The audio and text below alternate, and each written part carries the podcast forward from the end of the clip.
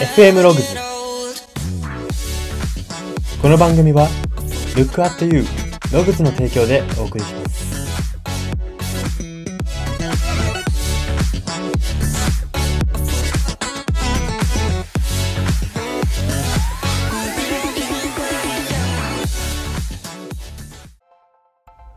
どうも。桜の花はなんで他の花よりもあんなに元気をくれるのかということを解明してみたい。人材エージェント Y です。この番組は生きる自己啓発書と呼ばれる Y があなたの人生観、キャリア観にささやかな変化を日々与えていこうという番組です。これは取り入れたいと思うものがあったら取り入れる、そんな感覚で聞いていただけたらと思います。はい、今回のコーナーは人間分析センターのコーナーです。今回特集するのは、これ久しぶりですね。そういえば、人間分析センター2回目なんですよ、これ。20、25回放送してきて2回目っていう、このルーレットの当たらなさはちょっとどうにかしないといけませんね。ルーレットアプリすごい同じものばっか当たってしまうんで、ちょっとタイミングとか工夫してみたいと思います。はい、そんなことはさておき、今回のテーマは、自分らしく生きられている人が理解していることというテーマをやっていきたいと思います。ではこちらの理解していること、自分らしく生きられている人が理解していることとは何なのか、まず大きく3つ挙げていきます。1つ目です。自分に情熱が湧き上がる時の共通点です。を理解しているということです。あの、これ、あの、なんていうんですかね、分かってるつもりでもなかなか共通点とかまでたどり着いてない人も多いかなと思っていて、これの時情熱が湧くなっていうのはわか、わかる、大体わかると思うんですよ。あの、ある程度生きていれば。なんですけれども、その共通点っていうところが分かりきらないところが多いのかなと思います。で、私これ結論から言うと共通点っていうのは抽象的な言葉が出てくるはずだと思うんですね。あのー、例えばですけど、まあ本当にサッカーの話になりますけど、えーサッカー観戦好きだし、サッカーやるの好きだから、サッカーが好きだ。で、これ共通点じゃないと思うんですよ。まだ弱いですね、共通点としては弱くて、もっと日々の中で、あの、必ずこの二択の時こっち選んでるなみたいなのがあると思うんですね。抽象的なことです。例えば、なんか誰かを応援することが好きとか、誰かの右腕になってこう力を、力添えしていくことが好きとか、いろいろあると思うんですね。で、この抽象的になる、この共通点を理解してるってことですね。まずは。自分らしく生きられてる人、まず第一ポイントとして理解してるということです。まあ、つまり、何が言いたいかというと、これがわかるってことは、自分を客観視して面白がる、広い視野が持てているということになるんですね。あ、その抽象的な共通点を理解するには、自分を客観的に分析しなきゃいけないんですよ。なので、これ客観視してる人にしか見えない世界なんですね。だから、まず自分を客観視、客観と主観とで見た上で、その上で何共通して、何が共通していて、じゃあこれを今これ主観でこれ選んでいけばうまくいくね、みたいな、自然とそういう決断ができるんですね。なので、この共通点分かっている人の特徴として大きいのが決断が早いです。もうテンポよく決断していきますね。あのー悩む人、悩みがちというか優柔不断な人には考えられないぐらいのテンポで大きなことを決めていくので、これが、あの、びっくりされたり、なんかこう、天才とかって言われるゆえんなのかなというふうに思います。はい。では自分らしく生きられている人が理解していること2点目。自分は狂気的にやるのが向いているのか、オン、オフ、はっきりやるのが向いているのか、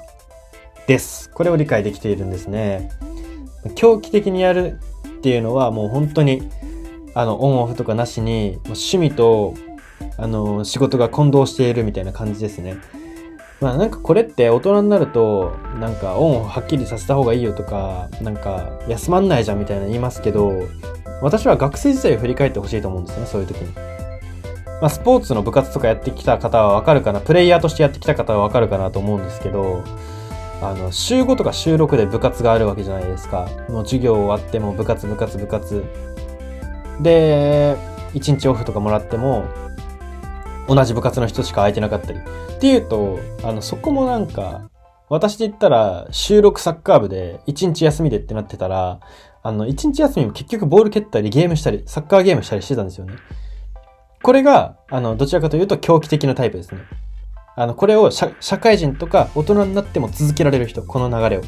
で、この流れに対して疑いの目をかけているのがオンオフはっきりやるタイプです。この流れがきついと思う人、部活とかほんと辛くてやめたかった、そういうもうサッカー漬け、なんたら漬け、バドミントン漬け、野球漬けみたいなのが辛かったっていう人はオンはっきりやった方が向いているということですね。これですね、あの、私先日気づいたことなんですね。このタイプが2つあるってことを気づきまして、先日、深い話の番組を、深い話っていう番組を見ていたときに、あの、狂気的にやるタイプのあの、気象予報士の方が特集されてたんですね。その方の人生が。でももうなんかもう徹底的に気象予報のその過去の記録とかを8年分ぐらいずっと撮ってたりとか、休日になっても、こう、その、休日になっても会社に出勤してやってるとか、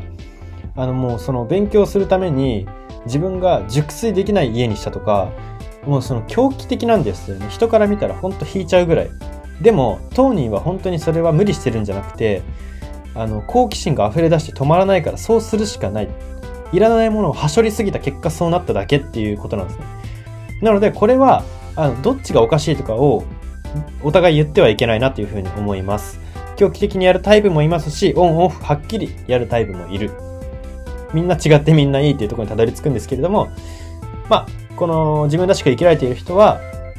狂気的にやるかオンフははっきりやるのか、まず自分がどっちかっていうのは理解できてるってことですね。これが2点目です。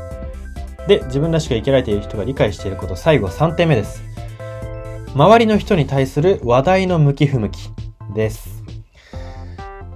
これはですね、なかなかできないことというか、あの、結構一定の、一定量のいろんな人と喋んないと見えきらないことなのかなというふうに思います。というのも、なんで一定量の人と喋る必要があるかっていうと、あの絶望を知る必要があるんですね。例えば、私はこのラジオをしているみたいな、ラジオ楽しいみたいな話、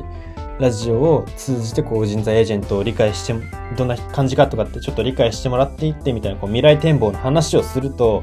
なんか、ああ、そうなんだ。ってか、このご飯うまいね、みたいなタイプと、あ、そうなんだ。え、それってどうやって繋がるの？みたいなことを聞いてくれる人と、いろいろいるんですね。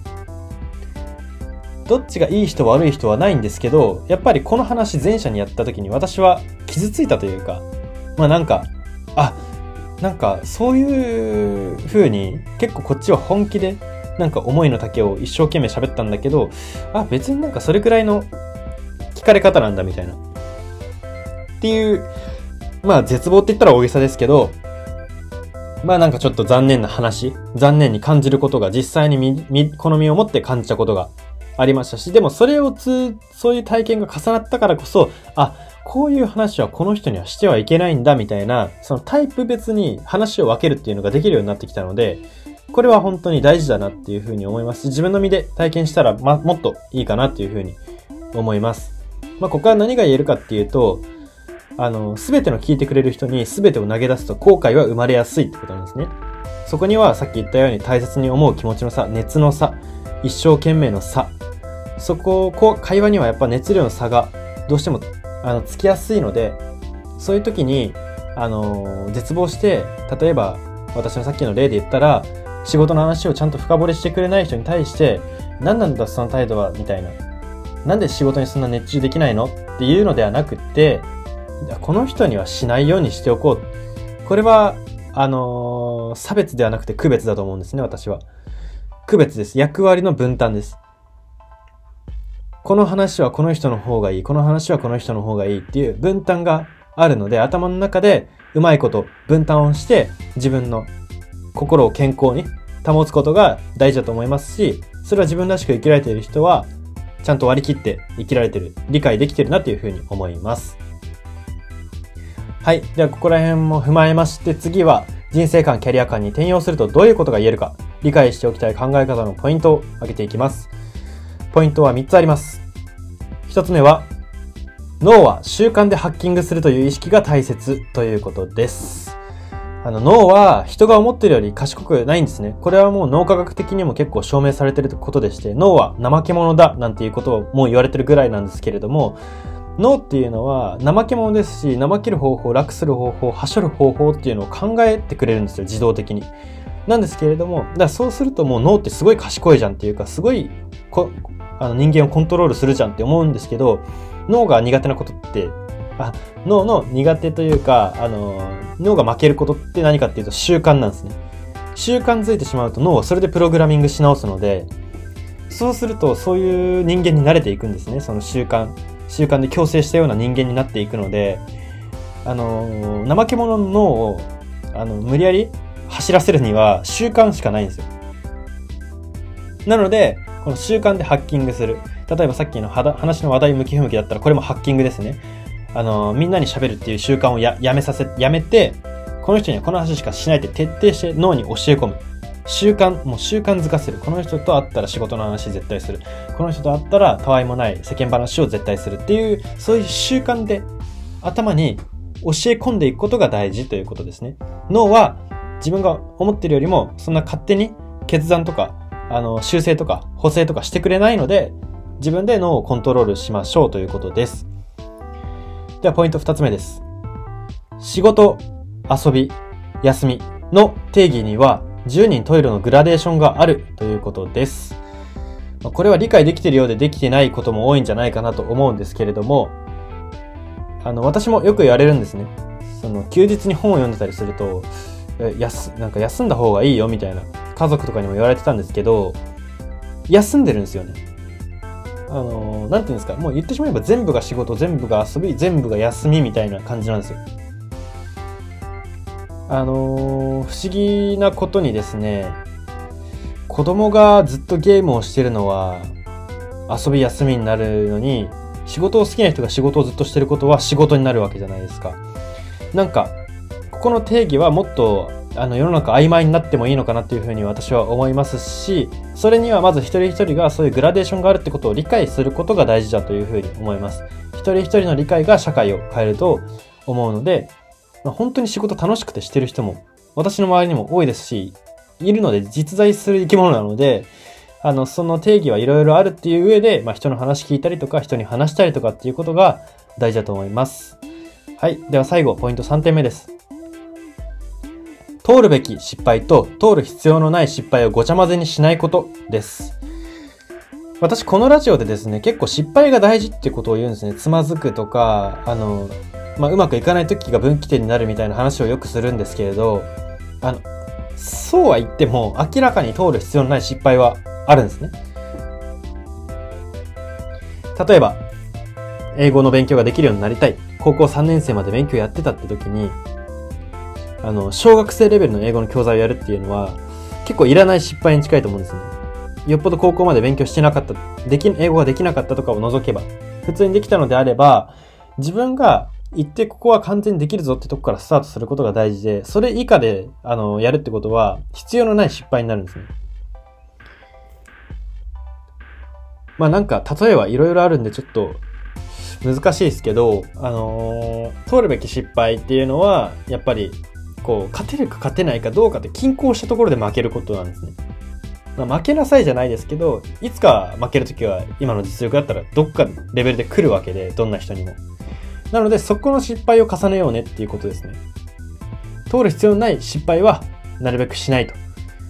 はい。では、そんな感じでこのポイントからどどういうことが言えるかというと、失敗や手間っていうのはその人の人生を彩ります。ですが、明らかに無駄でしかないこともあるし、それを決めるのは他でもない自分ということなんですね。あの、この、明らかに通る必要のない失敗っていうことを言いましたけど、まあ、さっき英語の例えなんてかしといて、なんかこれは言うのもあれなんですけど、結局自分なんで、だから、英語が明らかに高校3年までやってたけど、明らかにできなかったら、小1の、あの、課題で、勉強して、小学校の英語教材で勉強して、あの、成功するとか失敗するとかっていうのも大事な通り道なんですね。でも、高校3年生までできてるんだったら必要がないって話なので、この細かい機微というか基準を分かっているのは自分自身なので、自分自身にまず語りかけて、自分はどこ、どこのレベルでこう均衡した勝負ができるのか、50-50の勝負、もしくはちょっと劣勢ぐらいの勝負ができるのかっていうところを確実に見極めることが大事だというふうに思います。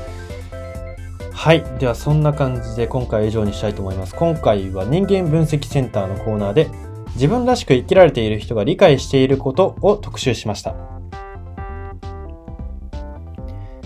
FM ログズ、今回の放送は以上になります。いかがだったでしょうか？自分らしく生きられる。あの、そういうキーワードっていうのは最近もどんどんどんどん出てきてますし、生き方が多様化していく中で、そして、今だったらコロナの影響でリモートワークが増えていたりとか、こう働き方も改善を余儀なくされている中で、自分らしくっていうことが、また再定義っていうか、なんていうんですかね、問われて、問われているのではないかなというふうに思うので、今回この特集をしました。まあ、自分の、まず、自分のタイプを理解している。だから自分らしく生きられている人は大前提として自分を知っているっていうことなんですね。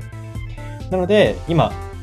まあ、こう、会社がなかったり、学校がなかったりで、家にいる方っていうのは、是非一回、あの、自分の自己分析をしてみて、自分はどういうところに情熱を捧げられるのか、何を愛しているのか、